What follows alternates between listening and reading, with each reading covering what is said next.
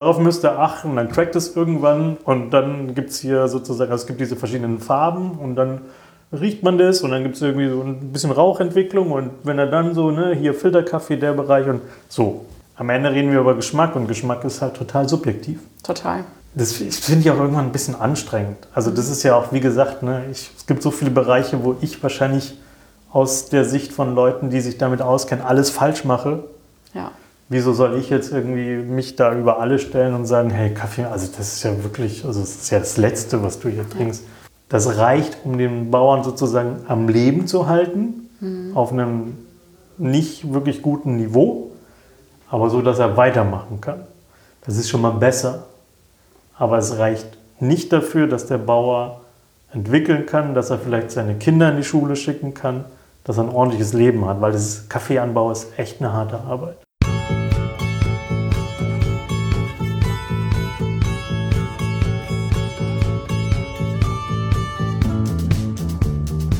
Hallo ihr Lieben. Bevor wir zu meinem aktuellen Gast übergehen, möchte ich mich bei meinem ersten Unterstützer für den Kaffeesahne Podcast bedanken. Britta Deutschland ermöglicht es mir, mir Zeit für meine Gesprächspartner zu nehmen. Und dass Wasser und Kaffee nicht ohne einander können, ist uns ja längst kein Geheimnis mehr. Also danke, danke, danke Britta für die Unterstützung und euer Vertrauen. Schön. Und damit dann zu meinem heutigen Gast. Heiland lässt die Hosen runter. Und Heiko erzählt uns warum.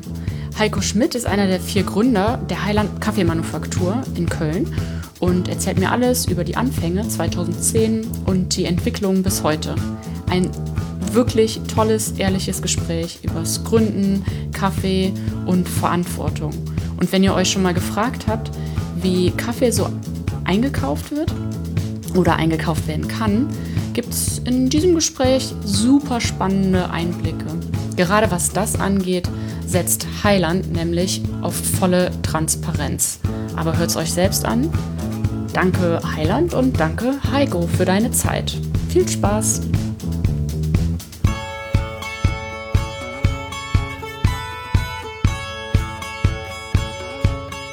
Dann legen wir los, oder? Ja.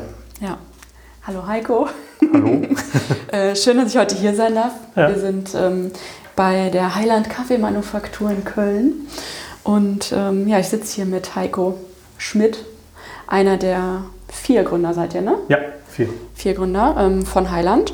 Und ja, also ich bin einmal hier, um natürlich ein bisschen ähm, von dir zu erfahren, wie dein Weg zum Kaffee eigentlich so war, wie eure Gründungszeit vielleicht auch so ein bisschen war, was es da für Stolpersteine und sowas gab. Und äh, ja, Heiland gibt es jetzt seit 2010, ne? Genau. Und ihr habt jetzt vor kurzem einen Transparenzbericht veröffentlicht. Über den möchte ich gerne mit dir sprechen und warum ihr das so gemacht habt. Also legen wir doch einfach mal los und fangen ganz am Anfang an. ja, okay. Wie war das äh, mit dir und dem Kaffee? Ja, wie war das mit mir und dem Kaffee? Ich glaube, wie bei vielen. Ähm, ich habe sehr lange sehr viel schlechten Kaffee getrunken. Und ähm, angefangen mit, mit Spezialitätenkaffee hat es, ich glaube, 2003, 2004. Damals hatten wir, der Marc und ich, also einer, der, einer von den vier Gründern, hatte ich mit dem zusammen eine Agentur für Medienmarketing. Und wir haben dann durch Zufall kamen wir irgendwie dazu, für einen italienischen Espressomaschinenhersteller das Marketing zu machen, die aber auch damals sozusagen erst ähm, international gestartet sind, das ist Dalla Corte. Mhm. Ach ja. Mhm. Genau, und das, ähm, da kamen wir zum ersten Mal irgendwie in Kontakt mit gutem Kaffee und das war plötzlich so, oh, okay, das kann schmecken. Also da muss man jetzt nicht irgendwie Zucker und Milch reinmachen, dass man es irgendwie runterbekommt und ging nicht mehr nur um Wachwerden, sondern das war so, ja, das war irgendwie so ein Weckruf. Also Weckruf im Sinne von geiles Zeug, schmeckt. Und dann haben wir für Dalla Corte echt lange das Marketing gemacht. Also das war damals, war Dalla Corte noch total klein, das hat ganz klein angefangen. Und das hat sich relativ schnell irgendwie vergrößert. Also ob jetzt wegen oder trotz Ja, ja, wahrscheinlich gute Arbeit geleistet. Weiß jetzt kein Mensch. Ähm, aber wir waren natürlich irgendwie Teil davon und waren echt nah dran irgendwie, weil die Familie Dalla Corte kaffeemäßig halt unglaublich viel weiß. Also gerade Paolo ist, pff, ist unglaublich. Und aber auch der Holger Wels, mit dem der sozusagen ähm, das ganze Ding ins Rollen gebracht hat, der heute Tone macht. Das ist ein, ein neues Brühkonzept, was unglaublich ist. Ähm, ja, und da haben wir halt diese ganze Spezialitätenwelt kennengelernt. Also das ging, also wir waren auf jeder Messe natürlich, auf jeder Weltmeisterschaft, auf jeder, also wir haben alle kennengelernt und haben überall echt geile Röstereien gesehen.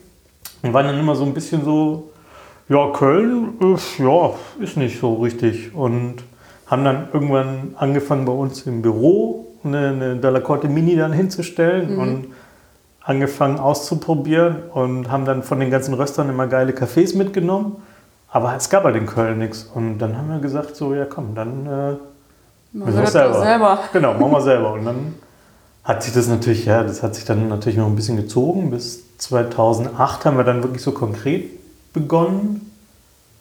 So Ende 2008, glaube ich. Und 2009 war dann ganz viel. Also wir haben dann erstmal ein Jahr lang in so einem Hinterhofraum ohne Heizung haben wir gerade, das war geil, im Winter irgendwie auf so einem kleinen Proberöster mit Gas. Mhm. Ein Jahr lang nur Proben geröstet, weil wir nicht rösten konnten. Ja. Wir haben netterweise von unseren Freunden von der Speicherstadt Kaffeerösterei aus Hamburg, mhm. den haben die uns geliehen. Und dann haben wir geröstet und getrunken und geröstet und hatten, sag ich mal, wenig Ahnung davon. Aber haben dann so, ja, haben uns da irgendwie so reingefreakt und haben, ja, auch die Speicherstadt-Jungs haben uns geholfen. Also ganz viele internationale Röster, die wir kennen, so Contra Kaffee aus Kopenhagen und mhm. all diese Leute haben uns eigentlich immer geholfen. Oder Ingo Rogalla aus der Schweiz, der der Delacorte in der Schweiz ist. Also wir sind irgendwie da so reingerutscht in die Szene, ja. glaube ich. Ja. Und habt euch da so ähm, selbst viel reingefuchst oder ähm, also wie seid ihr euren ersten Röstgang angegangen? Weil wenn man überhaupt keine Ahnung hat, äh, wie macht man das dann? Habt ihr quasi eine, eine, Frage, ja. ähm, eine, Gebrauchsanweisung bei dem Röster dabei gehabt? Habt ihr die durchgelesen? Habt gedacht, ja okay, probieren nee, wir mal. nee, tatsächlich, den ersten Röstgang haben wir in der Speicherstadt Rösterei in Hamburg zusammen mit den, mm, mit mhm. den Chefs der Speicherstadt. Also die waren damals schon groß, aber nicht so groß, wie sie heute sind.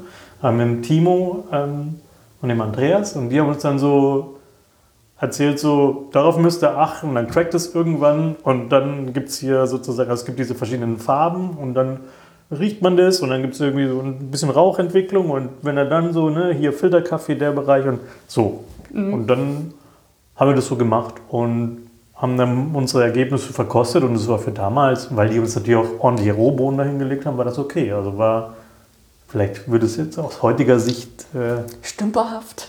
ja, ich weiß es nicht, aber das war halt, das war halt super aufregend. Ne? Ja. Also null Ahnung von nix, aber hat mega Spaß gemacht. Habt ihr ähm, Filterkaffees geröstet oder weil ihr ja von der La Corte quasi wir, so ein bisschen angefixt wart, habt ihr eher ähm, euch auf Espresso konzentriert? Wir haben natürlich beides geröstet. Wir haben mit Espresso begonnen und wussten halt über Espresso viel mehr, weil wir auch von Paolo Dalla Corte natürlich über Espresso unglaublich viel gelernt haben. Wenn du mit Paolo, also wir haben diese Marketingarbeit, die hat sich dann sogar noch so weit, ähm, weil es so ein kleines Team war, hat sich das so weiterentwickelt, dass ich habe viel Grafik gemacht. Ich habe dann, wir haben dann bei, der, bei den neuen Maschinen haben wir sogar ähm, vom Design her und so auch mitgesprochen und die mhm. ganzen Logis und die ganzen Signiers auf den Maschinen und Barometer, die sind sozusagen alle von uns. Also wenn ich heute an der Dalacorte-Maschine stehe oder all diese Bezeichnungen, die kommen ja. von uns, die haben wir uns irgendwann mal ausgedacht, das ist ganz lustig. Und deshalb hatten wir natürlich wahnsinnig viel mit Espresso zu tun. Mhm. Aber dieses Filterkaffee-Ding, das war natürlich 2009 in Deutschland auch überhaupt noch nicht so das gab es fast noch nicht. Also klar gab es so, so ganz kleine äh, Anfänge, wenn ich es richtig im Kopf habe. Aber ein großes Thema war es noch nicht. Als wir dann eröffnet haben, weiß ich, dass wir schon Filterkaffees geröstet haben. Aber das war noch, also das kannst du mit heute nicht vergleichen. Also das war, glaube ich, so diese Aufmerksamkeit der, der Szene und ähm, das Wissen über Filterkaffee mhm. war sehr begrenzt damals noch. Ja, und viele trinken ja außer Haus keinen Filterkaffee. Genau. Weil genau. sie einfach sich denken, ja, Filterkaffee trinke ich zu Hause, trinke ich hier Kaffee Crema, oder? Genau, damals war ja. aber, finde ich, auch dieses Espresso und dieses Cappuccino-Ding war halt das große Ding. So, ne? Wir haben mhm. ja angefangen mit dem Laden August 2010. Und ich will jetzt nichts Falsches erzählen, aber ich glaube, wir waren so die Ersten, die halt auf jedem Cappuccino ein Herz hatten. Mhm. Und die Leute haben sich einen Keks gefreut. Mhm. Die kamen da rein haben diesen Kaffee getrunken, fanden den, glaube ich, auch sehr lecker. Und haben, diese, also haben zuerst dieses Herz gesehen und haben immer gedacht, so, Wow. geil, habe ich noch nie gesehen. So, habt ihr eine Schablone oder wie macht ihr das? Das war so die, die übliche Frage. Ne? Heute ist es ja, sage ich mal, ein relativer Standard, dass irgendwie Latte Art auf dem Cappuccino oder auf, der, auf dem Flat White oder so ist. Aber damals war das total irgendwie, ja, das war irgendwie lustig, war cool. Also hat, hat Spaß gemacht. Und ja, das hat sich schon sehr viel verändert, glaube ich. Ja, das war dann auf der Bismarckstraße, ne?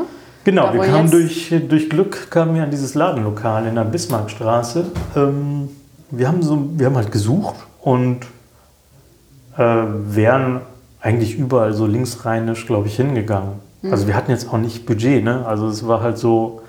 Und durch Zufall war eine Freundin im gleichen Bürohaus, die hat irgendwie gehört, dass eine Bekannte da einen Laden im hinteren Teil aufmachen wollte von diesem Ladenlokal und die Hälfte hätten sie noch zu vermieten. Und dann haben wir gesagt, ja, belgisches Viertel geil. Und dann war aber natürlich der damalige, das damalige Ding, da gab es irgendwie gegenüber, hatte kurz vorher das Milchmädchen auf der Ecke eröffnet. Und auf der hinteren Seite in der Brüsseler Straße gab es einen Coffeeshop, der war schon länger da. da. Und die waren relativ erfolgreich. Und dann sind wir da angekommen und alle haben gesagt, so, hey, jetzt gibt es hier zwei gute Cafés, was wollt ihr hier? Und wir haben immer gesagt, ja, abwarten. Erstmal, ne? Und dann mit dem Röster da drin, also damals stand ja noch der 15 Kilo Gießenröster bei uns in, der, in dem kleinen Laden. Ja. Und da war noch so ein kleines Hochregal und Kaffeesäcke standen da. Und die Leute haben es halt überhaupt nicht, erstmal nicht verstanden, so, was, was das alles so ist. Was ist das für ein Gerät? Und Tatsächlich. jetzt- ja. Also die haben bei uns Kaffee getrunken, haben sich umgeguckt und haben dann so geschaut und gesagt, was ist denn das da für ein Gerät? Naja, das ist ein Kaffeeröster. Ach so, Sie funktioniert rösten, Kaffee, Sie, rö- Sie rösten Ihren Kaffee selber. Ja, wir sind eine Kaffeerösterei.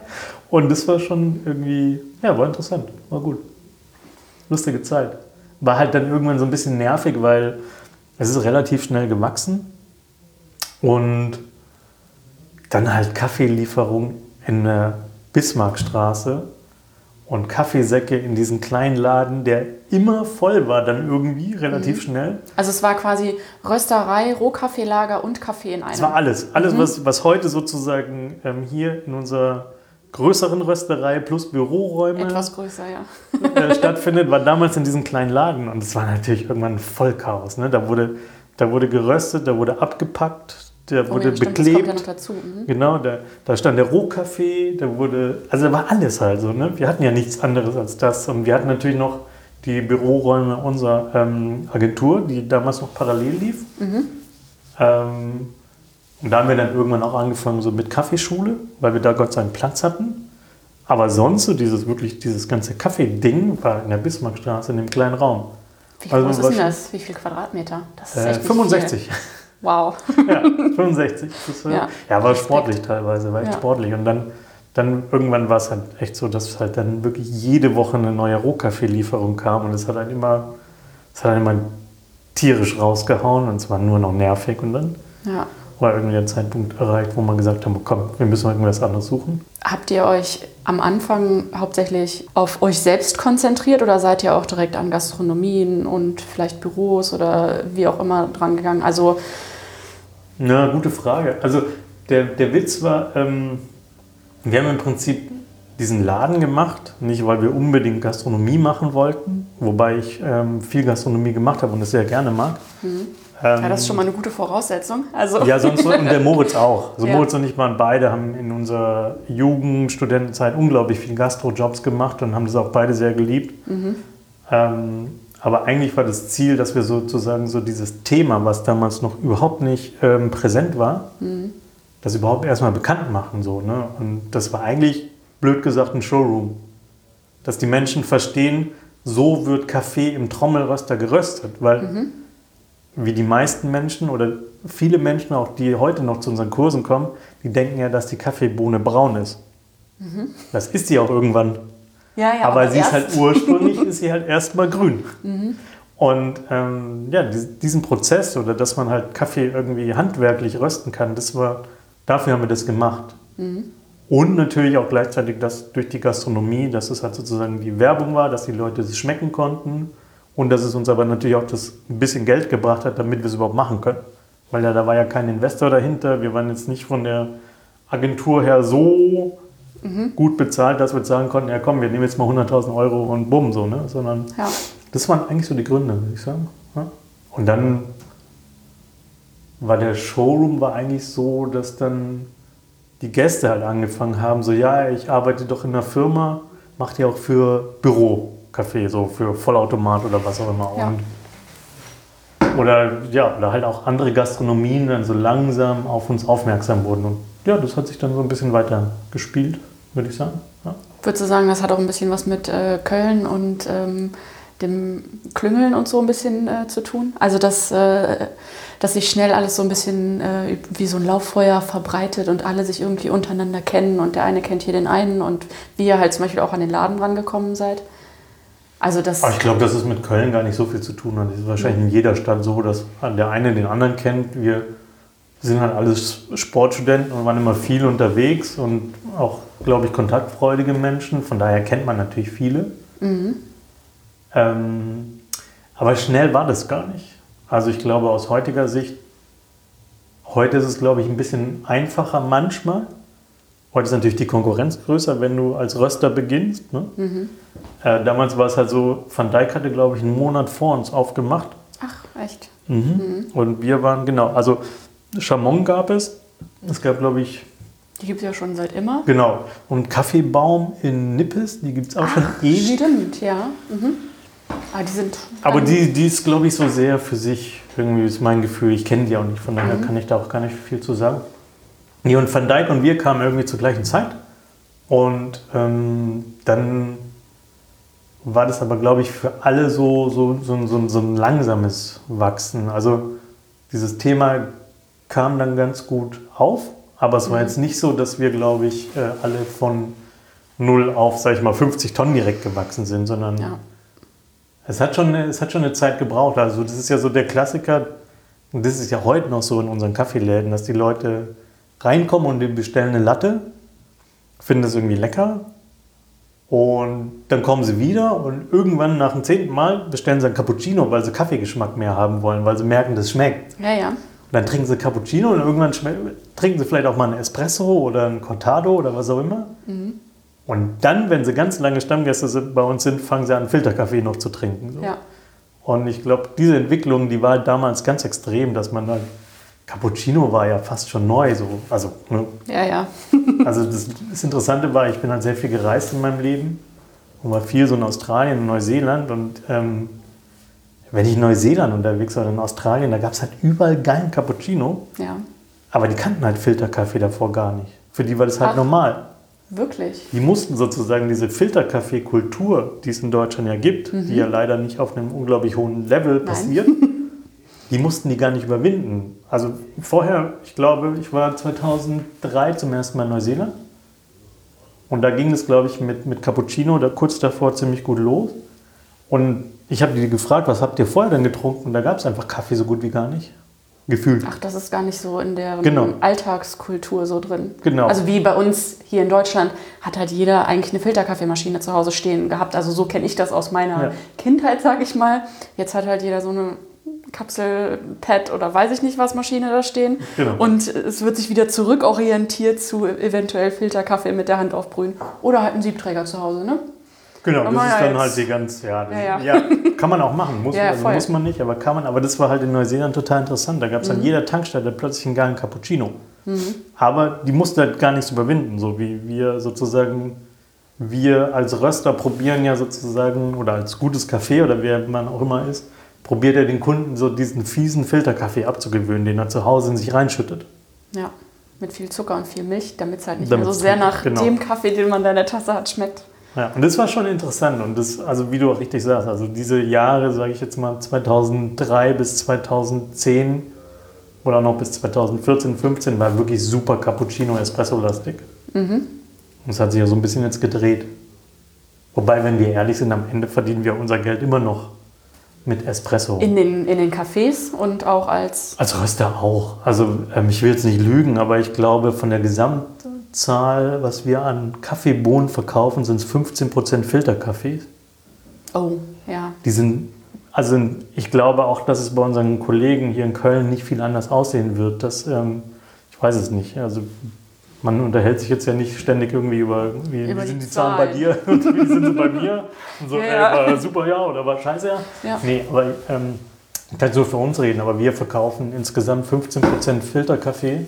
Ähm, am Ende leben wir halt ganz blöd gesagt vom Espresso und von Vollautomaten. Wobei Vollautomaten ist auch nicht so viel. Eigentlich ist es Espresso. Ja, aber Vollautomaten ähm, an große Büros und sowas, das macht ihr schon, ne? Das machen wir viel, ja. Das Ja. ist auch, das ist auch ein, ähm, finde ich, ein ganz, ganz schönes Geschäft, weil du einfach, ähm, Menschen verbringen einfach viel Zeit auf der Arbeit. Ja, total. Und haben es auch verdient, gerade während dieser Zeit irgendwie einen ordentlichen Kaffee zu trinken. Dass die Qualität vielleicht jetzt nicht immer komplett High-Level ist, bis in, was wir hier jetzt aus so einem teuren Siebträger mit richtig guter Mühle, mit guten Barista rauskitzeln, ist ja klar. Aber sie haben es verdient, einen ordentlichen, gesunden Kaffee zu trinken und irgendwie trotzdem so eine kleine, manchmal auch eine kleine Auszeit vom Job zu haben. Und das finde ich schon gut. Also das macht schon Sinn. Und witzigerweise, was auch gerade bei so kleineren Firmen passiert, es werden immer mehr so Mocker Master angeschafft und wir verkaufen immer mehr Filterkaffee in viele Büros. Und das finde ich super. Ja, total. Also weil so in den Büros an die verschiedenen Leute, die ja auch aus verschiedenen Ecken kommen und so, dass an die auch so ein bisschen ein Qualitätsbewusstsein für Kaffee irgendwie geschaffen wird, ne? was ja einfach Total. gar nicht da ist. Total. Und ich finde halt diesen gesundheitlichen Aspekt, einen trommelgerösteten Kaffee zu trinken, am besten noch eine gute Rohbohne, wo sozusagen wenig Chlorogensäuren, Gerbsäuren drin sind, finde ich, also finde ich nicht unerheblich. Ne, Geschmack ist die eine Sache, aber gerade was sich viele Menschen sozusagen tagsüber an nicht Guten tun, muss nicht sein. Also Ja, weil daher kommen ja eigentlich auch diese ganzen dunklen und fiesen Röstungen, weil damit einfach übertüncht wird, dass es kein guter Kaffee ist. Also Genau. dass es schon kein gutes Produkt ist. Genau, das habe ich, also, habe ich gerade ein krasses Erlebnis gehabt mit unserem ähm, brasilianischen Importeur. Wir fangen jetzt gerade an, auch einen eigenen Container aus Brasilien jetzt äh, nächstes Jahr oder Ende des Jahres zu machen. Und der hatte mir Bilder gezeigt von der aktuellen Ernte und da war da tatsächlich so, eine, so ein großer Bottich und das sah aus wie Abfall. Und es waren so Bohnen und Äste und Zeug. Und dann habe ich ihn gefragt, was ist das denn? Ist es Müll? Und dann meinte er so, nee, das ist letztendlich das, was an, an die großen Deutschen, also meist vor allem Deutsche, Ja, Deutschland ist halt ein Filterkaffeeland. das ist dann so, wo ich denke, so, pff, ja, also, nee, ich will jetzt nicht irgendwie irgendjemand bashen, weil ich, ich bin ja auch nicht durchgängig in meinem Leben. Ne? Also, äh, wenn, Machst nicht alles richtig. äh, wenn ich Wein trinke hier, wenn unsere Weinnerds hier im Büro, wenn ich halt Wein kaufe, die würden wahrscheinlich auch Hände über den Kopf zusammenschlagen. So, ne? ähm, oder wenn ich Käse kaufe, wenn ich Glück habe, erwische ich einen guten, aber es ist jetzt auch so. Also, ja. ja, aber es ist ein guter Vergleich. Genau. Also weil ähm, ich kenne das auch aus Schulungen, dass ich dann am Anfang frage, nach welchen Kriterien kauft ihr denn euren Kaffee? Und die meisten gehen schon in den Supermarkt und gucken einfach nach einem Siegel und dann ist das eingepackt und dann äh, war's das. Also Ja, so, so ticken wir natürlich auch, ne? weil Ja. wir auch wenig Zeit haben und irgendwo brauchen wir eine Orientierung. Ja, und genau. wenn du dich nicht auskennst, dann ist natürlich ein Siegel erstmal relativ einfach. Oder ein Markenname. ja, Oder beides. Ja, und dann bist genau. du. Und wenn dann der Geschmack sozusagen auch noch nicht gelernt ist, was wirklich guter Geschmack sein kann, dann bist du natürlich schnell verloren und dann bist du vielleicht bei dieser industriellen Plörre. Also also jeder wie er mag und so. jeder wie er mag und ist alles toll. Und, aber Ja. nein, aber ganz klar, als jetzt handwerklicher Röster und äh, Kaffeeliebhaber kann ich jetzt nicht behaupten, dass ich den Industriekaffee toll finde. Ja. Das Trinkst du denn ähm, zum Beispiel bei Familienfesten oder so, wenn da jemand, also okay, bei dir ist es wahrscheinlich so, dass ähm, alle in der kompletten Familie Highland Kaffee trinken. Müssen sie. Ja, aber ähm, wenn du irgendwo dazukommst, wo es Kaffee gibt, so ganz klassisch, Filterkaffee wird ausgeschenkt und das ist halt einfach irgendein Kaffee, trinkst du den dann einfach nicht? Oder ähm, Ja. und sagst du dann was? Nein, es gibt ja auch Tee und es gibt Wasser und es gibt Ja. äh, andere Getränke, Säfte. Nee, ach, nee, ich bin nicht so der, der Riesen-Rum-Erzähler, der dann irgendwie immer direkt irgendwie jemand sagen muss, wie blöd es ist, was er da macht. Mhm. Ähm, nee, ich sag dann, häufig ist dann natürlich so, dass sie wissen, was ich mache und dann kommt sowieso schon, nee, du, dir biete ich keinen Kaffee an. Mhm. dann sag ich, ja, das ist gut. ja, danke dafür. Ähm, aber also ich, ich habe jetzt nicht den Anspruch, wie, ja, das Leben von jedem zu verändern. Also Ja. Das finde ich auch irgendwann ein bisschen anstrengend. Also das ist ja auch, wie gesagt, ne, ich, es gibt so viele Bereiche, wo ich wahrscheinlich aus der Sicht von Leuten, die sich damit auskennen, alles falsch mache. Ja. Wieso soll ich jetzt irgendwie mich da über alle stellen und sagen, hey, Kaffee, also das ist ja wirklich, also das ist ja das Letzte, was du hier trinkst. Und dann Nee. auch noch mit Milch. Ja, und das So ist im halt, Laden, wenn du jemandem den Filterkaffee hinstellst und der sagt, kann ich dazu Milch haben? ja. Auf gar keinen Fall. Ja, und das finde ich, aber das ist auch zum Beispiel ein großes Thema, wo wir hier viel drüber reden. So dieses, ähm, ich finde, ich mag Spezialitätenkaffee und ich finde es toll, dass es viele Röstereien und viele gute Cafés gibt. Aber was ich halt nicht schön finde, ist, wenn es zu ideologisch wird. Das mag ich nicht. Also, weil am Ende reden wir über Geschmack und Geschmack ist halt total subjektiv. Total. Ja. Und ich kann jetzt nicht sagen, das ist der richtige Geschmack und das ist der falsche Geschmack. Wir haben hier Leute auch in Schulung, die schmeißen dann unseren Espresso in den Filterkaffee und, oder durch den Kaffee geil. und finden es geil. Und da kann ich nicht sagen, hey, seid ihr doof. Das sind sie ja nicht, sondern das falsch. schmeckt denen halt. ja. Und mir schmeckt es nicht, aber ich muss es ja auch nicht trinken. Ja. Und deshalb finde ich das in Ordnung. Also, ähm, und deshalb stellen wir zum Beispiel auch in unseren Cafés oder so stellen wir jetzt keine, keine Baristi ein, die ähm, sich nur als mega Baristi verstehen, sondern Mhm. wir stellen hoffentlich nette, lustige Menschen ein, die wissen, was sie da tun. Aber es geht nicht darum, irgendwie ähm, von oben herab jemand zu erklären, das ist jetzt hier mega geil und äh, du musst, also das wäre das schlimmste Wort für mich, du musst das so und so machen oder trinken. Dann muss nämlich gar keiner. Ja. Am Ende sollte man ne? es so machen, dass es einem selber schmeckt.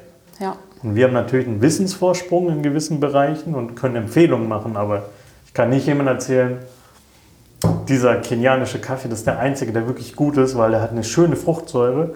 Aber hier, ganz ehrlich, dieser indische Arabica, wo es wirklich nur um dunkle Töne geht, das ist falsch und das ist viel schlechter. Das kann ich ja nicht erzählen. Ja. Das kann den Hans Herbert richtig gut schmecken und der sagt so, ey, Fruchtsäure, geh mir weg. Jo. Also, Ganz genau.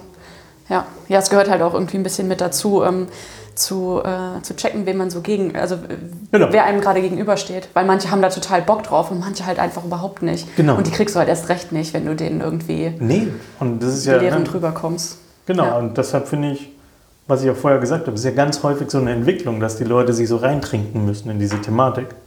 Dass es nicht darum geht, dass das ein Erweckungserlebnis ist, dass du einmal einen guten Kaffee trinkst und du nie wieder was anderes haben willst, sondern nach einer Zeit ist der Weg zurück halt fast nicht mehr möglich. Aber dieser Weg, den musst du halt erstmal begehen oder beschreiten und den musst du dann auch aktiv wollen. Ja. Das finde ich, ist ganz wichtig so. Ja. Ja. ja, also ich habe ja mit äh, Kaffee so angefangen, dass ich erstmal so richtig viel Kaffee und einem Siebträger geballert habe und das mega geil fand und wirklich am Anfang noch so Karamell Macchiato mit ganz viel Sirup und sowas getrunken habe und erst nach meiner Ausbildung so langsam angefangen habe, äh, ohne Zucker und Süßkram und so mein Genau, Cappuccino ja. zu trinken. Also ja, aber weil ich jeden Tag diesem Kaffee ausgesetzt war eher. Ja, das ist ja. Auch so. Und das ist ja auch, das ist ja auch aus heutiger Sicht, wenn wir über Specialty reden, ne, dann motzen die Leute über Starbucks oder wie auch immer. Aber wenn wir, wir als kleine Röster müssen, müssen sowas wie Starbucks total dankbar sein. Starbucks hat dafür gesorgt, dass es überhaupt das Cappuccino-Getränke oder Espresso-basierte Getränke überhaupt bekannt geworden sind in Amerika. Die haben ja vorher auch nur dieses Filterkaffeezeug gesoffen. Ja. So ganz dünn, ganz fies. Und diese ganze Bewegung, was, was wir heute sehen in den USA, fünf, äh, Specialty Coffee hat 15% Marktanteil. Das, sind, das sind Sachen wie Blue Bottle Coffee, wie Intelligentsia und alle möglichen, die einen riesen Job machen, die super Cafés machen. Das wäre ohne Starbucks nicht möglich. Aber heute stellen sich die sozusagen die Leute hin, die hippen Leute und sagen, ja, Starbucks, das ist ja alles Kacke. Natürlich ist es nicht mein Geschmack und ich würde jetzt auch nicht unbedingt irgendwie 5 Euro für einen halben Liter Milch mit irgendwas Ja, ja. ausgeben wollen. Aber ich kann halt nicht immer nur hingehen und sagen, das ist alles, also das, was wir hier machen, Third Wave, Fourth Wave oder wo wir jetzt auch gerade angelangt sind, das ist Ja. alles super und der Rest ist irgendwie Kacke. Ja, weil so bleibst du ja auch nur in deiner Blase. Genau, das ist halt dann auch schade. Und so haben wir uns auch, ähm, um so ein bisschen jetzt wieder so zu Heiland zu kommen, so haben wir uns auch immer verstanden, dass wir irgendwie wollten, also wir wollten Kaffee eigentlich für jeden machen. Egal ob jung oder alt, egal ob irgendwie Espresso oder Filter, egal ob ähm, Geschmacksnerd oder einfach nur wach werden, welche Maschine auch immer. Und egal auch, ähm, wir wollten auch nie nur teuer sein. Ne? Das finde ich jetzt halt auch wichtig. Also wir wollten auch, dass, was auch echt viel passiert, Studenten sich das leisten können und nicht nur, nicht nur Kaffees jetzt für, sag ich mal, 10 Euro, 250 Gramm anbieten. Das finde ich halt auch ähm, dann schade. Ja, schwierig auf jeden Fall. Genau. Ähm, aber dann kommen wir doch noch mal ganz kurz ganz an den Anfang zurück, weil ihr seid nämlich ähm, vier Gründer. Und wie seid ihr da zusammengekommen?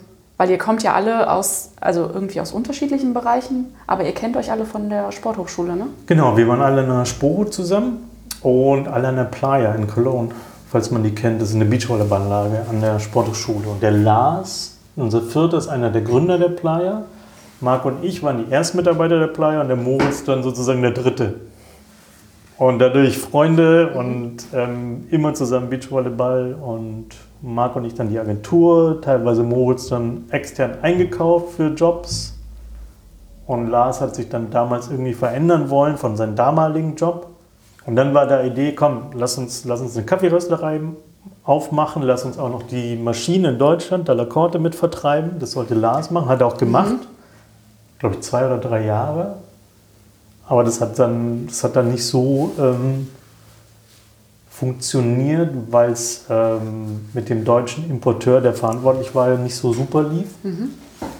Und äh, ja, und dann ging es, also irgendwie kamen wir so zu viert zusammen, weil Marco und für Marco und mich war halt klar, wir können, wir haben diese Agentur und wir können jetzt nicht noch einen Laden aufmachen und eine Rösterei und Maschinen vertreiben. Das wäre zu zweit. Ähm, Hätten, hätten wir zu zweit Ja. nicht gepackt und wir hatten auch nicht das Geld dafür, Leute einzustellen. Ja. Und dann haben wir halt die beiden, also weil bei Moritz war klar, Moritz ist so ein, kennst du ja auch, Moritz ist so ein super empathischer, super, ähm, also Moritz kocht sehr gerne, liebt Essen, Geschmack und da war irgendwie klar, den kannst du in jeden Laden stellen, der wird irgendwie Menschen einnehmen können, der hat Bock auf Geschmack, der hatte Bock auf dieses Thema. Und ähm, dann war irgendwie klar, der muss dieses. Röstereiding vorantreiben. Und dann hat Moritz, muss man auch ehrlich sagen, so die ersten Jahre war Moritz nicht Einzelkämpfer, aber er war natürlich sozusagen für die Rösterei an der Front. Äh, Von mir relativ noch am meisten unterstützt. Lars hat halt die Kaffeemaschinennummer gemacht und Marc hat sehr viel mit der Agentur sozusagen zu, zu tun gehabt. Ja. Und wer hat geröstet am Anfang? Ihr alle oder? Nee, Moritz und ich. Also vor allen Dingen Moritz. Ähm, und dann kam als nächster Röster kam die Isa dazu. Ach Isa ja, Groß. die kenne ich auch. Mhm. Die hat Genau. ähm, im Törtchen Törtchen mit uns die Schulung gemacht im Genau. Laden. Genau, die ist bei uns irgendwie nach einer Barista-Schulung hängen geblieben. Super, also super ähm, sensorisch extrem gut. Mhm. Die Zunge. Ja, die ist richtig gut. Ja. Also äh, sensorisch super. Und die ist dann irgendwie hängen geblieben und hat sich dann da reingearbeitet und hat, finde ich, uns dann auch echt nochmal einen ziemlichen Schub so gegeben. Vom Rösten her, wo wir, Mo und ich dann auch so ein bisschen hinterherkommen mussten erstmal. Ja, und die war dann auch lange bei uns, aber die ist dann irgendwann hat sie sich dann leider verändert. Ja. Wei- Weiterentwickelt. Weiterentwickelt, Ja. woanders hin entwickelt. Ja. Ähm, ja, und ihr seid ja dann von dieser kleinen Rösterei. Wie lange hat es gedauert, bis ihr gesagt habt, ihr braucht was Größeres? Ich bin mit Jahreszahlen immer so schlecht. Ich will es auch nicht rumlügen. Ich glaube, es waren zweieinhalb Jahre. Das ging ja schon echt. Es ging schnell, ja. Ja, verwunderlicherweise ging es sehr schnell. Ja. Weil die Räumlichkeiten hier sind ja schon extrem viel größer. ja, wobei man auch ehrlicherweise sagen muss, und, also das oben hatten wir ja damals noch nicht, sondern hatten wir noch die, die Räume der Agentur, die waren in Ehrenfeld. Ach so. Mhm. Aber es war halt auch mal ein bisschen Raum für Kaffeeschule und Büro. Und unten hatten wir am Anfang geteilt noch mit, mit jemand als Lager. Mit der Playa praktischerweise. Ja. Da siehst du. ja, ja, klar. Das ist, das ist Ja. Klüngel. Das ist dann wieder Klüngel. nee, Ja. aber, ähm, und dann wurde es aber auch relativ schnell so, nee, brauchen wir doch noch mehr Platz. Und dann war relativ schnell, okay, ganze Rösterei, dann war das nächste, jetzt brauchen wir noch mehr Lagerfläche, hinten haben wir dann noch Lager. Und dann war irgendwann vor, oh, das weiß ich gar nicht, vor zwei, drei Jahren war dann so, okay, die Büroräume drüben reichen nicht mehr. Hier über der Rösterei war frei, komm, lass hier ziehen. Dann Ja. waren zuerst die zwei Räume und mittlerweile sind es noch mehr Räume. Also es, es wächst irgendwie ganz, ja, gut. Ja. Also immer so ganz konstant gut, glaube ich, Ja. würde ich sagen. Und ähm, ihr habt dann jetzt auf der Bismarckstraße in Sülz und an der Sporo habt ihr auch ein ähm, Genau. Kaffeebar eher? Oder auch ein Kaffee? Genau, an der Spo in der Bibliothek ist eine, eigentlich so eine Kaffeebar. Und so gibt es halt so ein bisschen ein paar Getränke noch und ein bisschen Panini und Kuchen. Ja. So ein bisschen abgespeckt. Aber da geht es hauptsächlich um Kaffee trinken und ein bisschen Essen. ja. Aber da wird zum Beispiel wenig, wenige Kaffeebohnen für zu Hause verkauft. Ja. Ja. Sondern es ist so eher so eine äh, Spo ist halt, also Sporthochschule, wer nicht Sporo kennt. Also die Sporthochschule ist halt mehr so ein, fast so ein geschlossenes System. Ja. Und das ist aber nett, weil die Studenten, die haben da Bock drauf. Ja. Also das, ja, ja, und ihr habt da ja auch so einen Bezug zu. genau, wir also haben es ist Bezug ja total dazu. schön, irgendwie da Super. was zu haben, oder? Total. Also, das Also- ist wirklich super. Und das ist halt, die Preise sind auch ein bisschen reduziert gegenüber den normalen Preisen in den Cafés, damit Ja. es für die Studenten irgendwie auch okay ist. Ja. Nee, das ist irgendwie schön. Also das ist, glaube ich, für, für alle Seiten nett. Also das ist jetzt nicht, ich sage jetzt mal aus wirtschaftlicher Sicht, das ist jetzt nicht die Bar, wo wir sagen, hey, Hammer. Ja, ja, Aber da geht ihr mit den halt- Schubkarren voller Geld nach Hause. Genau. Sowieso. Wie ja sonst so, ne? Ganz klar. Ja. Nee, aber ähm, das ist einfach so, ja, das ist tatsächlich so, der Bezug ist halt da. Und Ja. ja, so für uns auch ganz ehrlich gesagt so, so ein bisschen unser ähm, Ausbildungszentrum. Wir schulen ja unglaublich viel unsere Mitarbeiter, weil wir ähm, super viel Wert einfach auf die Qualität an der Theke legen und weil wir in unseren Läden Gott sei Dank eine sehr hohe Frequenz haben. Das heißt, du musst, in, wenn du bei uns in den Läden stehst, musst du ziemlich, ziemlich ballern können und trotzdem guten Kaffee machen können. Und so Spro ist immer so ein bisschen das Farmteam. Wenn, du, wenn du nicht so viel Ahnung hast, dann wirst du hier geschult, dann fängst du an der Spro an, weil da ist dann meistens nicht ganz so schlimm, wenn vielleicht mal was nicht hundertprozentig perfekt ist. Und dann werden so irgendwann darfst du dann vielleicht dann Ja, so, wirst, du, verteilt, wenn ja, du so ein bisschen, gemacht das klingt jetzt ja, so ein bisschen elitär, aber, Ja. aber die Spo ist tatsächlich irgendwie ein ganz, ganz guter Magnet und ein ganz gutes Ausbildungsding. Ja. Ja. ja, ist doch voll gut. Super, praktisch, also- sowas zu haben. Ohne die Spo jetzt abqualifizieren zu wollen. Ja, ja. Weil, weil der Witz ist, äh, die Spo hat gerade in den, in den Vorlesungszeiten und Prüfungszeiten verkaufen wir da, glaube ich, fast mehr Kaffeegetränke als in den Cafés. Ach was. Das ist Okay. echt krass da. Das, da. Die haben eine Tage dazwischen, wo es richtig ballert. Ja. Aber es ist dann halt echt so richtig Durchlauf, ne? Das ist dann, das ist dann voll Ja, durch. mhm. Ja, genau. Und in den Cafés ist es halt ein bisschen komplexer, weil da hast du sehr viel Kaffeegetränke, dann hast du aber noch viel Kuchen und dann hast du noch das ganze Kaffeeregal, Mhm. Beratung und so. Das ist dann schon, also Anders intensiv. ich bin froh, dass ich in den Café nicht stehen muss. Okay. Ja, am Anfang stand ich ja selber auch Ja. noch häufig da, aber mittlerweile, ich glaube, ich könnte es nicht mehr. Also das musst du echt können. Also deshalb, also wir, wir machen sehr, sehr viel Mhm. für unsere Mitarbeiter. Ja. Gut, dann waren wir jetzt bei der, äh, bei der Spoho und wie ihr eure Mitarbeiter ausbildet und ähm, dabei, wie ihr quasi relativ schnell gewachsen seid.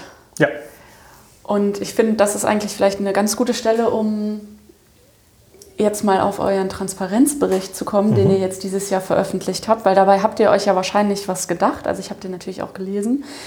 Also wie kommuniziert ihr den nach außen und ähm, warum habt ihr das gemacht?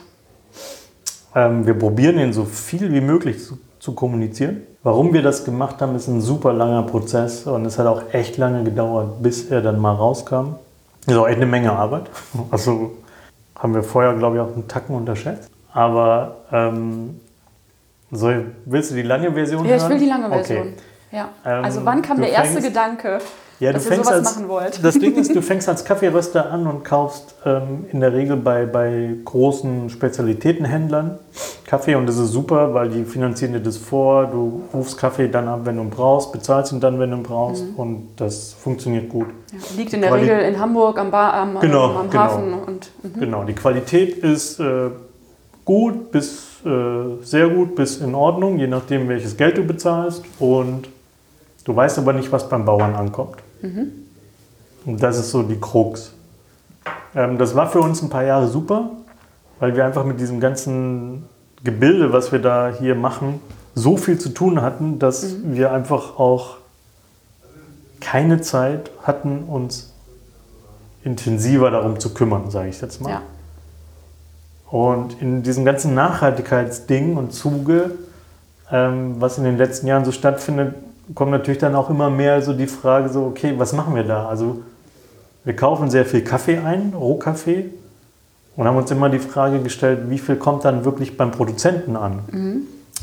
Und ähm, der Hörer muss halt eigentlich wissen, und das Hauptproblem, was wir heute alle haben im Kaffee, im Specialty-Kaffee-Bereich, und es wird in den nächsten 20 Jahren relativ interessant werden, ist, die Kaffee, der Kaffeepreis für Rohkaffee ist total am Boden. Ja. Die Börse ist unter einem Dollar, was dramatisch ist. Unter einem Dollar pro. Das ist, ähm, das ist Dollar pro Libra. Wie viel ist das? Ein Libra ist sozusagen, wenn du das auf Kilo umrechnest, ist 2,206 irgendwas. Gott. Und dann kommst du, also mhm. das ist nicht mal, nicht mal 2 Euro, wenn ich es richtig jetzt sage. Ja, also lohnt sich richtig, Kaffee also, anzubauen. Das Problem ist, es lohnt sich nicht mehr für die Bauern. Genau. Also, mhm. ähm, weil es orientiert sich alles an diesem Börsenpreis. Mhm. Jetzt gibt es natürlich dann diese Fairtrade-Bewegung, die es immerhin schafft, sozusagen dem Bauer 1,60 Euro, äh, 1,60 Dollar irgendwie zu garantieren, was es äh, unserer Meinung nach und auch vielen Leuten, die in dem Bereich äh, sich auskennen, das reicht, um den Bauern sozusagen am Leben zu halten, mhm. auf einem nicht wirklich guten Niveau, aber so, dass er weitermachen kann. Das ist schon mal besser, aber es reicht nicht dafür, dass der Bauer entwickeln kann, dass er vielleicht seine Kinder in die Schule schicken kann, dass er ein ordentliches Leben hat, weil das Kaffeeanbau ist echt eine harte Arbeit. Mhm. Das ist das Grundproblem. Das heißt, viele Bauern geben auf, bauen lieber was anderes an. Sei es Kokain, sei es Bananen, sei es was auch immer. Mhm. Was irgendwie einfacher ist und mehr Geld dann irgendwie bringt. Wobei Bananen zum Beispiel kein gutes Beispiel gerade dafür ist. Kokain ist sicherlich ein gutes Beispiel was in Kolumbien, Mexiko ganz gang und gäbe ist. Ja. Dass viele aus dem Café sich verabschieden und sagen, lohnt sich nicht mehr. Bei dem Weltmarktpreis, bumm. Das heißt, wir werden, wenn das so weitergeht, wenn die Kaffeeröster nicht ordentliches Geld bezahlen, werden wir immer weniger Bauern haben. Die, die gute Qualität liefern, die kriegen gutes Geld. Aber der Spezialitätenmarkt, der wächst. Das heißt, die Rohkaffees, die guten, werden immer teurer. Mhm. Immer weniger Röster werden Zugang dazu bekommen weil es werden ja nicht mehr Bauern. Im Prinzip müssen wir dafür werben bei den Bauern, dass wieder mehr Kaffee anbauen und dann auch noch guten Kaffee anbauen. Das ist so die Problematik. Aber meinst du, es ist nur, ähm, äh, also nur nachhaltig, wenn es auch wirklich qualitativ hochwertiger Kaffee ist? Weil nee. die Abnahme ja wahrscheinlich eigentlich eher, ähm, also größer ist an qualitativ minderwertigerem Kaffee. Also was ja, wir ja eben Markt, schon gesagt haben. Aber diesen Markt wirst du kaum verändern, weil da ist das Problem, dass da geht es tatsächlich nur um Menge. Hm. Da geht es halt nicht um Qualität, aber die bezahlen so wenig Geld für das, was sie sozusagen da kaufen, die Großen, ja, ja. dass der Bauer davon nicht leben kann. Mhm. Und dann sagt er halt so, ja, wofür soll ich es machen? Mhm. Und wir als Spezialitätenhändler, wir bekommen ja mehr Geld dafür beim Kunden, weil wir ein gutes Produkt verkaufen. Mhm. Das heißt, wir müssen mehr Bauern dazu hinbekommen, dass sie guten Kaffee anbieten dass sie den guten Kaffee anbauen. Das ist aber ein mega komplexes Thema. Das heißt aber, ich kann jetzt natürlich hingehen als Kaffeeröster und sagen so, okay, ich äh, habe hier das Siegel XY, gib mir mehr Geld für den Kaffee, weil ich habe geilen Kaffee. Kann stimmen, dass es guter Kaffee ist, kann aber nicht. Also nur weil ein Siegel drauf ist, sagst du jetzt. Genau. Mhm. Das ist eine sehr, sehr schwierige Geschichte. Ich will da auch wieder kein Bashing betreiben, aber über die Jahre, und wir machen das jetzt ja schon echt ein bisschen länger, haben wir halt herausgefunden, dass wir, wenn wir, was wir seit ein paar Jahren haben, die Möglichkeit haben, direkt gehandelte Kaffees zu bekommen, dass wir da am besten wissen, wie ist die Qualität und wie viel Geld kommt beim Bauern an. Mhm. Und das sind im Prinzip die beiden Faktoren, die wichtig sind. Und der dritte Faktor, und das ist natürlich super wichtig, wir können unseren Kunden sagen, das ist ein guter Kaffee, der schmeckt und der Bauer kann davon gut leben. Und, und dann kauft der Kunde bei uns das mit gutem Gefühl. Ohne Siegel, aber quasi mit der persönlichen. Genau. Ähm also am Ende ist es immer noch Vertrauen. Ne? Also ja, man, ja, das ist schon also klar. Die müssen uns vertrauen, dass wir wissen, was wir da tun. Wir ja, ja, müssen unseren Einkäufern vor Ort, weil wir nicht die Möglichkeit haben, nur das ganze Jahr unterwegs zu sein, das aber wir haben Frage. unsere mhm. Einkäufer äh, vor Ort, denen müssen wir vertrauen, dass sie einen guten Job machen. Mhm. Also direkter Handel bedeutet nicht, dass ihr hinfahrt, den Kaffee einkauft und. Nee, genau, das ist das Problem. Also wir haben alle zwei kleine Kinder jeweils. ähm, und hier ein paar Läden und eine Firma und etc. Mhm. und haben leider nicht die Möglichkeit, nur in der Weltgeschichte unterwegs zu sein und Rohkaffee anzu einzukaufen. Kostet ja auch Geld, ne? Kostet Geld, ähm, wäre aber vielleicht sogar schon irgendwann möglich, aber ist zeitmäßig gar nicht möglich. Und was man auch ehrlicherweise sagen muss, die Leute, also zum Beispiel der Thomas, der das für uns in Mexiko, Peru und Guatemala macht, der hat viel mehr Ahnung von Rohkaffee als wir. Ja. Weil Rohkaffee ist eigentlich nochmal ein ganz, ganz eigenes Thema. So, mittlerweile kennen wir uns da sicherlich schon relativ gut aus. Aber wenn ich mit dem Thomas über eine Plantage laufe, dann kann er mir von jedem Busch sagen, welche Varietät es ist. Der kann mir super viel darüber erzählen. Ich, mittlerweile erkenne ich vielleicht auch den einen oder Ja, ja. anderen Busch, aber es ist halt, ne, das ist ein eigener Beruf. Ja. Deshalb macht es Heißt also, du Sinn. warst auch schon vor Ort. Klar, ja, ja. Also Und wo? Äh, ich war Sumatra schon. Ich war ähm, mal auf Bali auf einer Plantage, aber da äh, haben wir keinen Kaffee von, das bringt auch nichts. Ähm, jetzt dieses Jahr war ich in Mexiko. Ich habe als äh, Kind oder als Jugendlicher in Guatemala gelebt, deshalb kenne ich die Region Ach, okay. einigermaßen gut. Ja. War ich noch irgendwo? Nee, das war's gleich. Ja. Ja, Marc war auch, in, also ähm, die beiden, die beiden anderen und auch Lars war gleich auch schon. Aber Moritz und Marc waren auch schon äh, auf einigen Plantagen und ja. Also ihr versucht da schon so nach und nach irgendwie überall wirklich auch persönliche Eindrücke ähm, mitzubringen. ja, wir probieren es, wobei wir uns immer so total schwer tun, weil wir, das ist so, so der Trend in diesem, bei diesem Direkthandel, das ist jetzt wieder so die, die andere, das andere Ende sozusagen der Fahnenstange ist, dass viele Kaffeeröster da irgendwo hinreisen, sich mit Bauern aufs Feld stellen, Foto machen und sagen, hey, Ciao. super geil. So, ne? Das ist irgendwie auch schwierig, wobei wir das am Ende dann natürlich, wenn wir jemanden mögen und in Ich vielen da auch Fotos Kulturen, gesehen, genau, machen wir auch. So, ne? Deshalb will ich auch niemanden verurteilen. Aber es geht nicht irgendwie darum, irgendwo hinzureisen, ein Foto zu machen und wieder zurückzureisen. Ähm, wie gesagt, eigentlich müssen wir uns viel mehr auf die Leute verlassen, die das ganze Jahr da sind, die, die wirklich vor Ort das kennen. Und wenn wir zum Beispiel jetzt, gerade läuft unser neuer Peru-Import. Jetzt haben wir letzte Woche, Moritz und Philipp waren jetzt da, haben die Samples mitgebracht. Betreut wird es aber Ganze letztendlich von Thomas, der vor Ort ist. Der spielt eine große Rolle Der für spielt euch. eine super ne? große Rolle, der kennt sich super aus, ist ein super ehrlicher Mensch für uns, ähm, spricht perfekt Spanisch, lebt da, möchte in Mexiko eine eigene Plantage auch aufbauen, ist ein, jemand, der probiert, die Bauern vor Ort sehr stark zu unterstützen, manchmal schon fast zu stark, dass es wirtschaftlich für ihn gar nicht so interessant ist, aber von dem hängen wir im Prinzip da ab und deshalb können wir, weil er so einen guten Job macht, können wir auch sagen, dass wir das, finde ich, mit sehr gutem Gewissen machen können. Auf jeden Fall kriegen wir von denen dann Samples. Dann kappen wir die hier, entscheiden, was wir nehmen. Bei Peru ist jetzt zum Beispiel ein kompletter Container, der dann im Container heißt so um die 19 Tonnen. Rohkaffee. Muss man für Röstkaffee müsste man dann 15, 17 Prozent abziehen, aber ist egal. Auf jeden Fall dann haben wir die Samples, dann bestimmen wir, was wir nehmen wollen und dann telefoniere ich mit Thomas oder jetzt kommt er auch in zwei Wochen her und dann reden wir über die Preise. Und dann sagt er mir so, ja, der Kaffee, der hat ungefähr die und die SCAE-Punktzahl. Dann kann ich sagen, ja, habe ich ähnlich gekappt. Also wir, das ist halt so ein System, Ja. dass wir das einschätzen können. Und dann reden wir über Preise. Und dann sagt er mir so, ja, ey, da würde ich ganz ehrlich, für den Kaffee würde ich jetzt, sag ich mal, 3,30 Dollar fürs Libra bezahlen. Und dann sage ich, ja, ist okay. Oder manchmal sagt er, ja, wäre ganz gut, wenn, wenn du da noch was drauflegen kannst, weil, keine Ahnung, bei den Bauern ist es so die Situation. Oder, Ja. also wir reden da sehr offen dann darüber und probieren aber da immer ähm, gute Marktpreise zu bezahlen.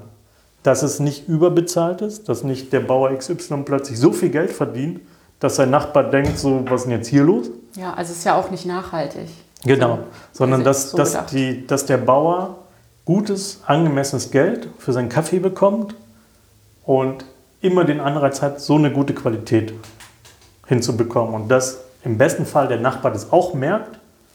Mein Nachbar Mhm. bekommt viel mehr Geld für seinen Kaffee als an der, bei der Börse irgendwie. Wenn ich das an irgendjemanden verkaufe für einen Dollar, schieß mich tot, will ich auch machen Ja. dass das natürlich nicht immer die ganze Ernte ist. Und deshalb reden wir ja auch über Spezialitäten Kaffee.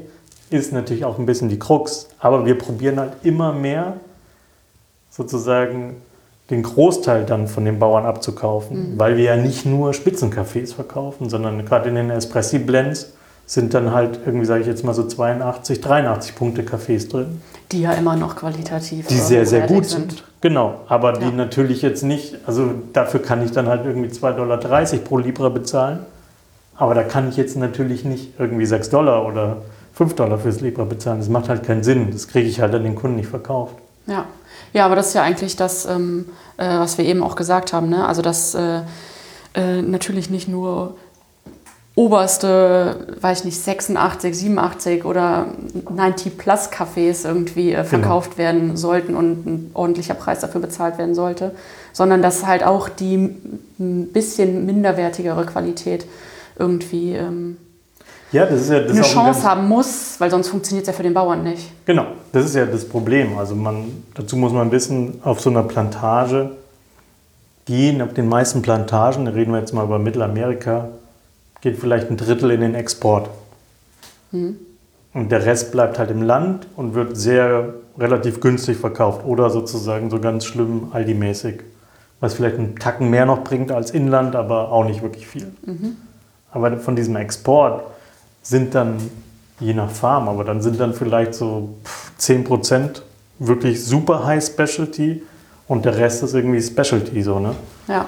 Und, aber ich finde, dieser Trend ist halt total wichtig. Also weil das ist so ein bisschen wie, wie, im, wie auch im Kochbereich, so, so, ähm, dass man das ganze Tier verarbeitet und nicht immer nur ein Filetstück rausschneidet und sagt so, das ist aber lecker hier, super. Und der, und Rest, der Rest, wird nach ciao. Afrika gefroren verschifft und ja, die können ja. irgendwie schauen ne? und die lokalen ja. Bauern kriegen nichts verkauft so ungefähr.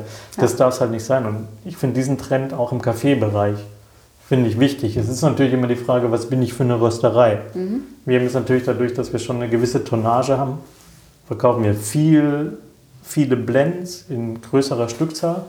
Da ist es dann einfacher, auch mehr Kaffee zu kaufen. Ne? Mhm. Wenn ich jetzt natürlich eine super High-Level-Rösterei bin, die im Prinzip nur für sich in einem Laden und nur 88 Punkte Kaffee verkaufen will, habe ich natürlich ein Problem.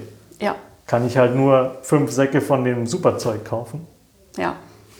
und halt woher und wie ist der dann ähm, auch? Genau. Ähm, aber da habe ich ja auch nicht die Möglichkeit dann zu sagen, ich habe meinen eigenen Mann, der oder reise selber nach mhm. Guatemala und hole mir das Zeug da. So, ne? Bring jedes Mal halt so einen Sack mit. Ja, genau. Der, der, reicht, dann, der reicht dann für ein paar Wochen und ja, äh, das ist schön. Hast du keinen Spaß am Zeug. Ja, ja, genau. ähm, ja, wie siehst du das denn, ähm, dass so viele kleine Röstereien jetzt irgendwie aus dem Boden schießen? Das ist ja auch hier in Köln mittlerweile so. Ja. Also Gut, also ich finde es gut. Jahr. Ich finde das, ähm, ich, also gelogen wäre, wenn ich jetzt sagen würde, ich finde es nur gut, ne? weil das natürlich auch Konkurrenz für uns ist. Ich finde es aber grundsätzlich sehr gut, weil es einfach ähm, jeder, der mit gutem Kaffee handelt und verkauft oder als, auch nur als gutes Kaffee, guten Kaffee benutzt, der ist ja in unserer Sache unterwegs. Mhm.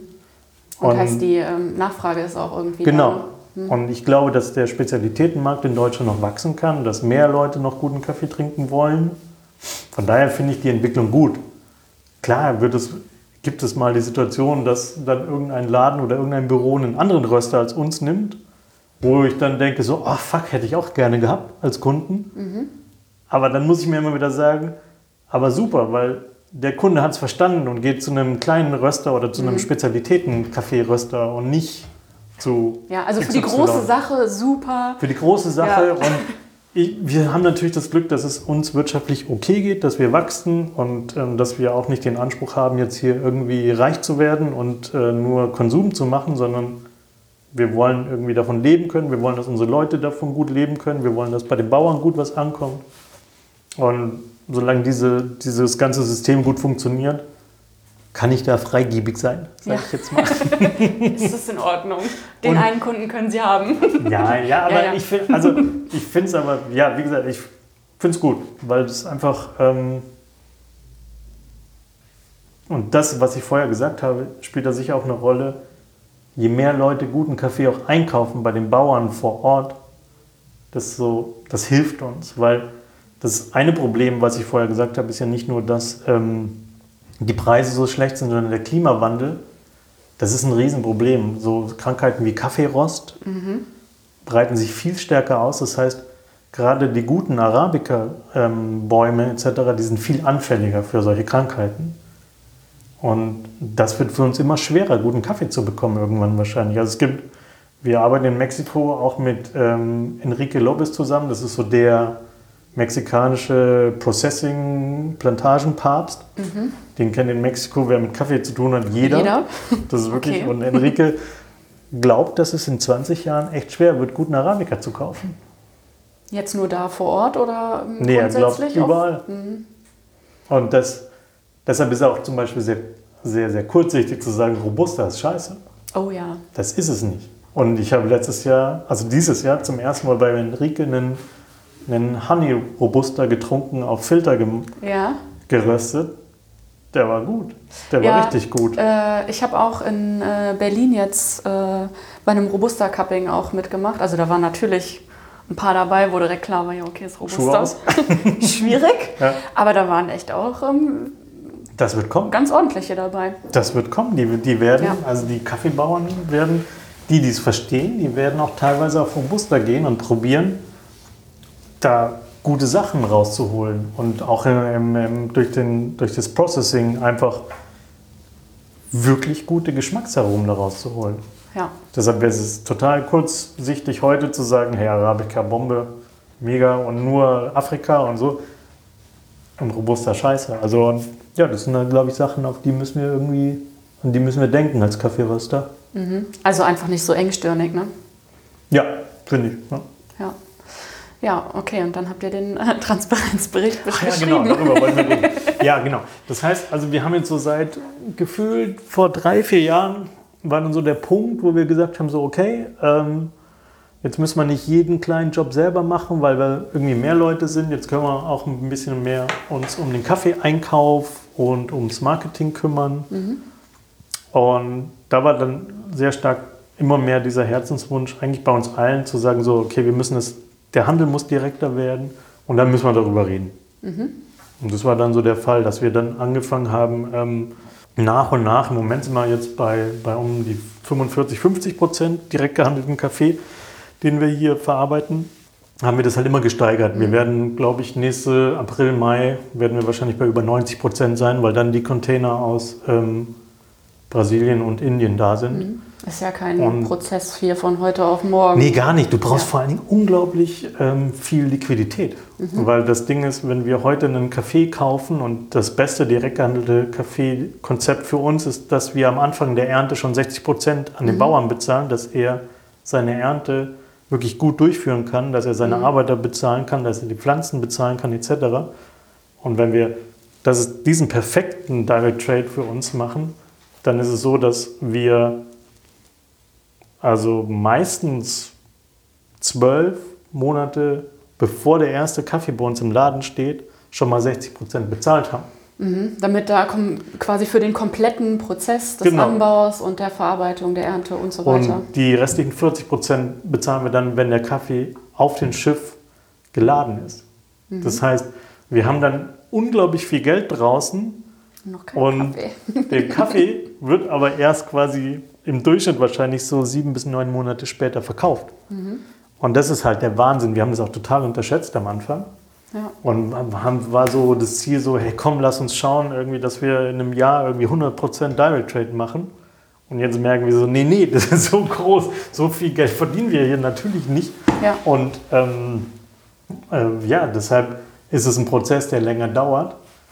Aber es ist halt total spannend. Ja. Weil Also ihr könntet natürlich den einfachen Weg gehen und sagen so, ja, hier, wir, also nur diese Kaffees bewerben, die ihr jetzt ähm, äh, direkt äh, so einfahrt und äh, den Rest so ein bisschen hinten durchfallen lassen. jo, ist ja auch Ähm, nicht fair. Ne? Also nee, das nee, nee, auch aber das irgendwie ist ja Quatsch. quasi das, was, äh, also auch ohne jetzt irgendwen zu bashen oder so, aber das ist ja so das, was viele machen. Dass sie einfach so zwei, drei Kaffees haben, da steht dann Direct Trade drauf, was auch immer das bedeutet. Ja. Und der, die restlichen Kaffees sind dann einfach aus dem Fokus so ein Ja, ja finde ich auch nicht cool, muss ich ehrlich Ja. sagen. Also das ist auch so, wo ich dann irgendwie denke, so ja, kann man machen, aber so richtig geil ist nicht. bisschen. Ja, Ähm, also weil so ist ja dann euer ehrlicher Weg zu sagen, Wir probieren, wir probieren es echt sehr transparent zu machen und deshalb war auch dieser Transparenzbericht echt äh, eine große Aufgabe und auch, auch im Prinzip auch nur möglich, weil wir jetzt auch echt ähm, Nina und Theresa im Marketing dabei haben. Seit Nina jetzt, glaube ich, anderthalb Jahre, mhm. Theresa ein halbes, weil es echt viel Arbeit bedeutet. Mhm. Auch das haben wir ein bisschen unterschätzt, wie, wie aufwendig das ist, auch diese ganzen Wege dann irgendwie probieren aufzuzeigen und den Leuten zu erklären, was dahinter steckt. Mhm. Und es ist trotzdem wahrscheinlich nicht, weil dieses Ding, weil ich rede hier die ganze Zeit über irgendwie äh, quasi Dollar pro Libra, ne? sagt erstmal ja, niemand ja, genau. was. So, was heißt denn das jetzt für mich? Ja. Aber wir müssen halt irgendeine Einheit haben, in der wir vergleichen können. Und das ist halt bei uns beim Café im Moment Dollar pro Libra vor Ort in der Regel. Mhm. Wobei in Thailand ist es wieder was ganz anderes. Aber für die. So grundsätzlich so mal, um genau. irgendwie eine Vorstellung davon zu haben, was genau. das bedeutet. Mhm. Aber dieses, also das ist echt ein langer Weg. Aber der, ich finde ihn echt geil, den Weg, weil das so, also mir gibt es ein gutes Gefühl und ich habe das Ne, ist jetzt nicht so, dass wir uns jetzt abfeiern können und sagen, wir retten die Welt damit, aber wir probieren es für unseren Bereich, probieren wir das irgendwie wirklich gut aufzubauen. Und das macht halt total Bock, irgendwie zu sehen, dass diese direkt gehandelte Rate steigt und es macht total Bock zu sehen, dass die Cafés immer besser werden. Weil wir, und das ist ein ganz großer Teil der Wahrheit, wir kriegen einfach viel bessere Qualitäten dadurch. Weil ihr mehr Einfluss auch darauf habt? Wir haben viel mehr Einfluss. Mhm. Ne, wir kriegen, die Bauern wissen, sie kriegen gutes Geld, wir kriegen wirklich die guten Cafés, wir kriegen keine, keine alten Cafés, wir, wir kriegen genau unsere Lots, die wir sozusagen bestellen. Mhm. Thomas oder wer auch immer für uns das abwickelt, machen eine wirklich gute Qualitätskontrolle und das hat die, die Qualität enorm gesteigert. Und wie ist das Feedback von euren Kunden? Also kam da viel zurück? Weil ich. Ähm, ähm, für, für das Handelsthema oder für die Qualität? Beides. für das Handelsthema ist es gar nicht so krass, mhm. weil viele Kunden das noch überhaupt nicht verstehen, was das mhm. heißt. Die haben den Begriff vielleicht mal gehört, aber es ist halt so im Kopf ist halt dieses Fairtrade-Ding. Mhm. Das kennt jeder irgendwie gefühlt. Ja. Aber so, so Direct Trade ist halt auch kein geschützter Begriff kann jeder irgendwie nennen. Mhm. Und wenn man das dann ausformuliert, finden sie es super. Ja, also Aber weil ihr habt ja habt es ja ähm, über die sozialen Medien habt ihr es verbreitet ja. und ihr hattet es auch oder ihr habt es auch in euren Cafés ausliegen, ne? Auf, auf jeden Fall und wir werden so wir probieren das immer mehr zu penetrieren. Wir irgendwie wir sagen jetzt auch immer mehr, also wir probieren irgendwie dieses wir haben jetzt für uns so gesagt, wir, wir nennen es jetzt immer mehr als fair was wir machen. Mhm. Ne, das ist so, das ist natürlich auch Marketing und irgendwie auch. Klar, hm? ja, ja. Aber, Klingt super. aber ähm, ich finde, für mich ist immer so ein bisschen mehr als nur fair auch so gemeint. Mhm. Ähm, aber so grundsätzlich glaube ich, so, wenn sich jemand wirklich damit auseinandersetzt, findet das super. Mhm. Aber es ist nicht so, dass es immer ins Auge springt und wir ständig die, die, die Rückmeldung bekommen würden, so wir kaufen jetzt nur noch Kaffee bei euch, weil ihr mhm. direkt handelt. Aber es ist so ein schöner, ich glaube, ein sehr schöner Side-Effekt und bei vielen vielleicht auch mehr. Ja. Von der also, Qualität ist es total interessant, dass die Leute nehmen das wirklich wahr. Ja. Die, die nehmen das vielleicht manchmal nur unterschwellig wahr, aber ich sehe ja jeden Monat sozusagen so die Tabellen, was wir verkaufen. Mhm. Und diese direkt gehandelten Cafés, die verdrängen, haben so die letzten Jahre dann gerade im Filterkaffee-Bereich immer die anderen verdrängt. Mhm. Und das finde ich cool. Das freut mich dann. Jeden Monat stehe ich mir da und denke so geil. Und oder meinst du, das ist ein Qualitätsding oder das ist ein Werbeding? Das ist ein Qualitätsding, weil ähm, gerade bei, bei vielen Cafés, so jetzt Mexiko und Peru, die haben viel mehr Süße als mhm. die anderen Cafés. Und wie gesagt, das sind ja nicht immer jetzt nur 86-Punkte-Cafés, aber auch die, zum Beispiel der, unser Mexikaner, so Oaxaca Blend, das ist ein Blend von sehr vielen Bauern mhm. äh, aus, aus der Nähe von Oaxaca. Ähm, aber der hat echt eine geile Süße. Und das ist jetzt nicht der mega komplexe Kaffee, aber das ist so ein Kaffee, den, den trinkst du, findest ihn, die meisten finden ihn halt super angenehm. Und ich glaube, die Menschen gewöhnen sich daran, dass das Kaffee Süße haben kann. Mhm. Und wenn man sich daran mal gewöhnt hat, ist es, glaube ich, viel schwerer zurückzugehen zu diesem, ja, ja, zu das, diesem bitteren Geschmack. Genau, weil es schnell äh, bitter verbrannt und genau. ist wirklich so, ne? Also, genau. Ja. Und ich habe immer das Gefühl, dass dieses, dass dieses Ding halt dann wächst, so dass, dass halt je, je, je mehr Süße da ist und wenig Bitterstoffe, dass das die Menschen dann irgendwann mit der Zeit so verstehen. Mhm. Aber es ist nur ein Gefühl. Beweisen kann es nicht. Ja. Und eure Kommunikation nach innen, also zu euren Mitarbeitern. Also was bedeutet das für euch, dass ihr quasi mit euren Kaffees transparent seid? Kommuniziert ihr das auch viel mit euren Mitarbeitern? Wir probieren es. Also das ist halt, weil am Ende sind die Mitarbeiter, weil ich stehe ja nicht im Laden. Ne? Mhm. Ich, kann ja, ich kann ja ganz viel erzählen und in meinem privaten Rahmen und meinen Mitarbeitern erzählen, aber die müssen es halt erzählen. Mhm. Und deshalb, also wir machen, wir probieren sehr viel zu schulen und wir probieren sehr viel darüber zu reden. Wir machen auch so Vorträge, wenn dann mal einer unserer Café-Scout sozusagen hier ist, dass der auch darüber erzählt oder wenn wir von der Reise zurückkommen, dass wir mehr darüber erzählen. Ich glaube, du warst auch schon mal bei uns bei Ja. einem. Ne? Und ähm, probieren auch externe Leute dazu einzuladen. Und ich glaube, dass das die Mitarbeiter so ein bisschen mitnimmt. Und wir probieren mit denen zu kappen und zu tun. Und ja, ich glaube, die finden es auch gut. Also ist so. Ne? Also, Ja, ja halt dein, dein. Gefühl.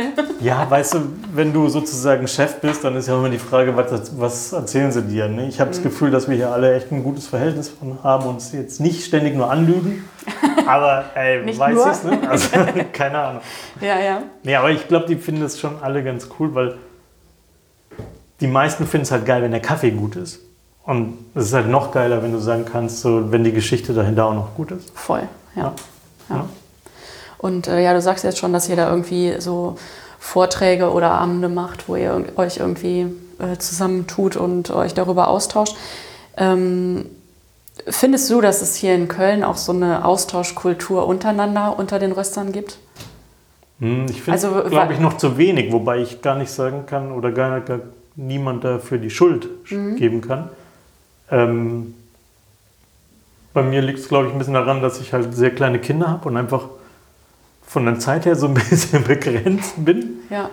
Ähm, ich glaube, man könnte mehr machen.